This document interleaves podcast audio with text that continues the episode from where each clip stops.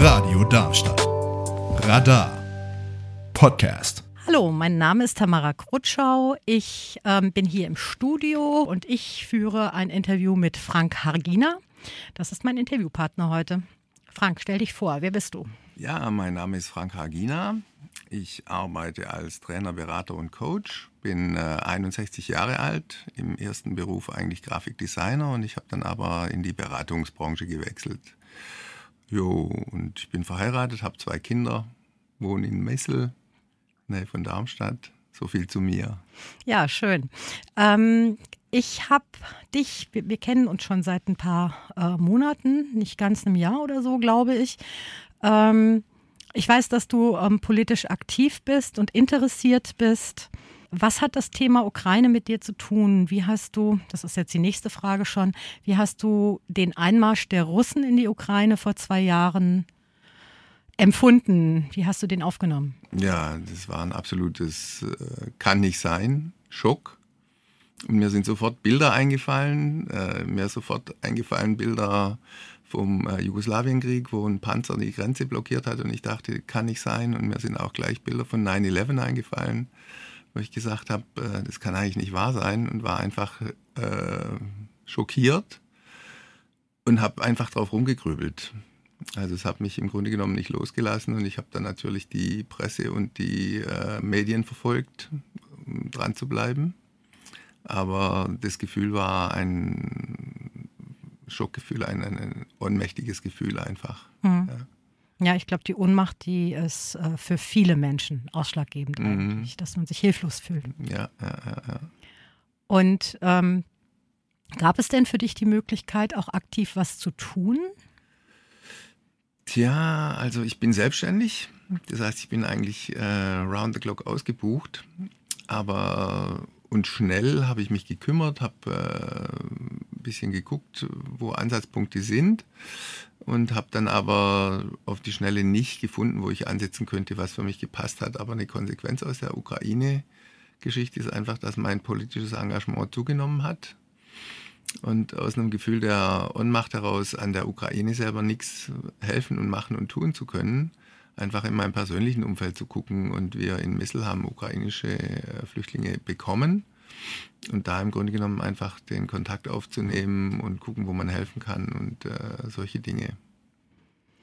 Ähm, magst du uns ein bisschen erzählen, ähm, was du da erlebt hast oder was dich beeindruckt hat oder was dich in irgendeiner Form betroffen gemacht hat? Naja, also beeindruckt und auch heute immer noch beeindruckt bin ich von äh, Familienschicksalen, die mit dem Krieg zusammenhängen. Wenn ich zum Beispiel junge Frauen äh, hier in den Medien erlebe, die positiv drauf sind, die lebensmutig sind, deren Lebenspartner oder Eltern oder Geschwister im Krieg sind, dann bewegt mich das äh, immer sehr. Und ähm, auf der anderen Seite, was mich auch äh, bewegt hat, ist, dass die im Grunde genommen einfach so äh, zugewiesen werden, die Leute, und in so ein Schicksal reintappen. Ich habe keine Ahnung, wo ich hinkomme. Ich weiß nicht, wie die Menschen da drauf sind. Jetzt kriege ich da eine Wohnung, ein Haus und muss da leben. Und äh, ja, das sind auch Dinge, die bewegen mich heute noch Hast du ähm, auch familiäre Kontakte? Also du hast gesagt, du hast zwei Kinder. Ich nehme an, die sind nicht ganz so jung mehr. Ähm, haben die auch irgendwie Kontakt zu Geflüchteten vielleicht? Mein Sohn, der ist politisch aktiv. Äh, da kann ich mir gut vorstellen, dass er im Rahmen seiner ganz normalen politischen Arbeit äh, einfach Kontakt hat zu Ukraine-Thematik. So. Ja, okay. Mhm. Ja, ist spannend. Ähm, also ich ähm, merke, dass, dass viele Leute in irgendeiner Form eben Kontakt haben, auch ähm, ob das jetzt Geflüchtete sind, die sie unterstützen mit Sprachkursen oder auch ähm, Hilfsangeboten oder ob sie in irgendeiner Form jemanden kennen, der irgendwo wohnt, ähm, wo sie Zugang haben. Also ich finde es schon ganz interessant, in welche gesellschaftliche Bereiche das so mhm. äh, reinfällt. Ähm, ja, hast du denn irgendeine Idee, wie man diesen Konflikt oder diesen Krieg beenden könnte? Oder wie, ja? Ja, da bin ich im Grunde genommen einfach am Kapitulieren. Also falls die diplomatischen äh, Be Bemühungen noch nicht auf einem Maximalpunkt sind, dann würde ich mir wünschen, dass diplomatisch einfach so viel geht wie irgend möglich. auch auf internationaler Basis, was auffällt äh, durch den Ukraine-Krieg als auch durch diese Israel-Krise jetzt, ist, dass sich die äh, Staaten kümmern, die im direkten Umfeld sind, dass da mehr passiert so. Aber im Grunde auf die Schnelle weiß ich keine Lösung. Das ist auch das Furchtbare an der Situation. Ich bin Kriegsdienstverweigerer und habe im Grunde da in den 80ern noch diese Gewissensprüfung gemacht. Und äh, da kommt einem natürlich sofort in den Kopf, dass man gegen Kriege, gegen Waffen ist. Und jetzt in einem Staat lebt, der sich konfrontiert sieht, einfach äh, immense Geldsummen in die Rüstung zu investieren und Waffen zu produzieren. Und das ist so ein ganz komisches Gefühl.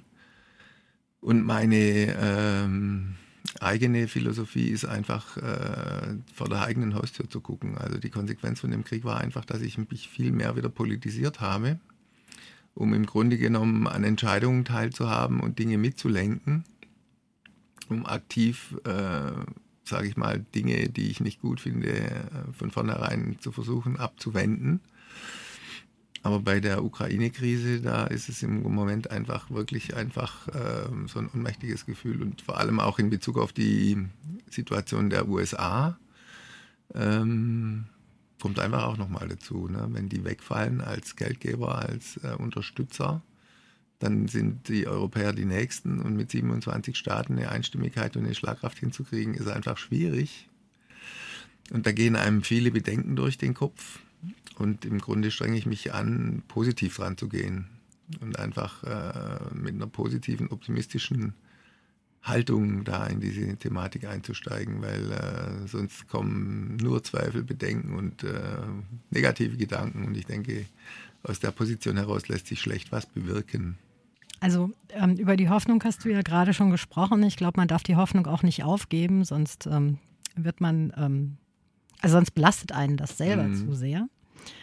Ähm, wie, wie, gehst du mit ähm, den Nachrichten um, die aus Russland kommen? Jetzt ähm, letzte Woche war ja dieses ähm, der Tod von ähm, Nawalny, das ähm, Thema, was äh, wirklich die ganze, das alles überschattet hat. Mhm.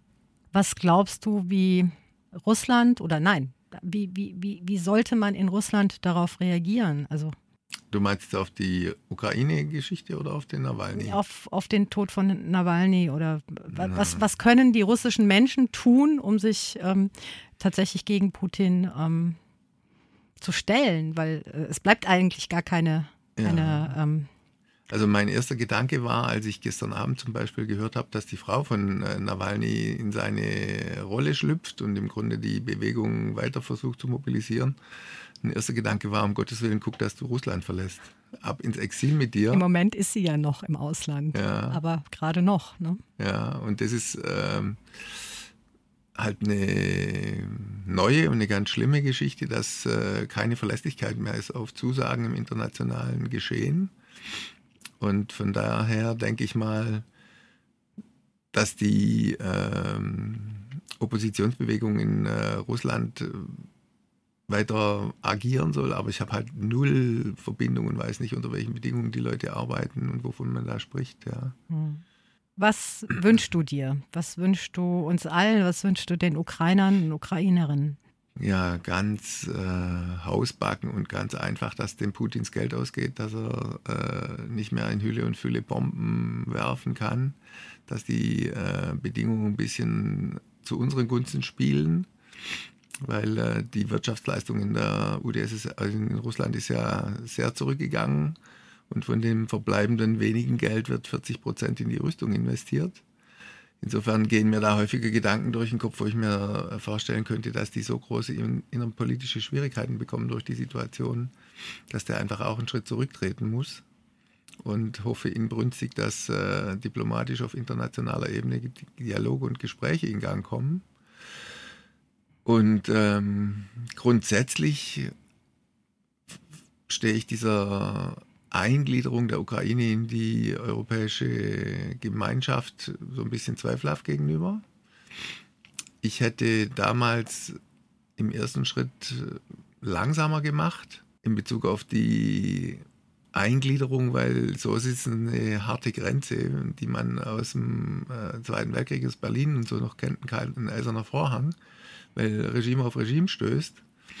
Und was ich mir gewünscht hätte, wäre, dass die Diplomatie äh, erreicht, dass die Ukraine einen neutralen Status erreicht, der dem Westen zugeordnet ist. Dass der Putin im Grunde genommen weiß, okay, bisher ist Stopp, aber eben nicht die Konfrontation direkt mit dem westlichen System an einer Grenze erleben muss. Ja. Und äh, so ein Bild, was mir da auch immer dazu einfällt, ist, da gab es mal äh, Pressefotos, wo der Zelensky, der Putin und die Merkel zusammenstanden. Da ging es um Nord Stream 2, glaube ich. Und der Zelensky, der steht ganz bedeppert da. Und äh, ich habe mich immer gefragt, was ist denn da los, warum guckt der so komisch? Und bin dann eingestiegen in die Situation. Und ähm, vor dem Hintergrund äh, finde ich es ganz besonders wichtig, dass einfach äh, man selber aktiv wird, sich informiert und äh, in die Aktivität geht, um an der Stelle einfach äh, die Stimme erhöhen zu können und, und ein Wort zu haben, bevor was schief läuft. Ja.